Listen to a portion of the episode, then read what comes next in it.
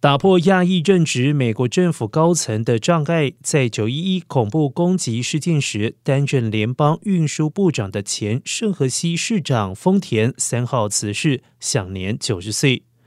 丰田前幕僚长弗雷迪表示，丰田在亲人的陪伴之下，在马里兰州的家中安详辞世，死因是心脏病。丰田在政治生涯早期打破了族裔障碍，当选了。圣荷西市长，他后来又成为美国第一位进入联邦内阁的亚裔。而在民主党总统克林顿和共和党总统小布希主政下任职，曾获小布希授予国家最高平民荣誉——总统自由勋章。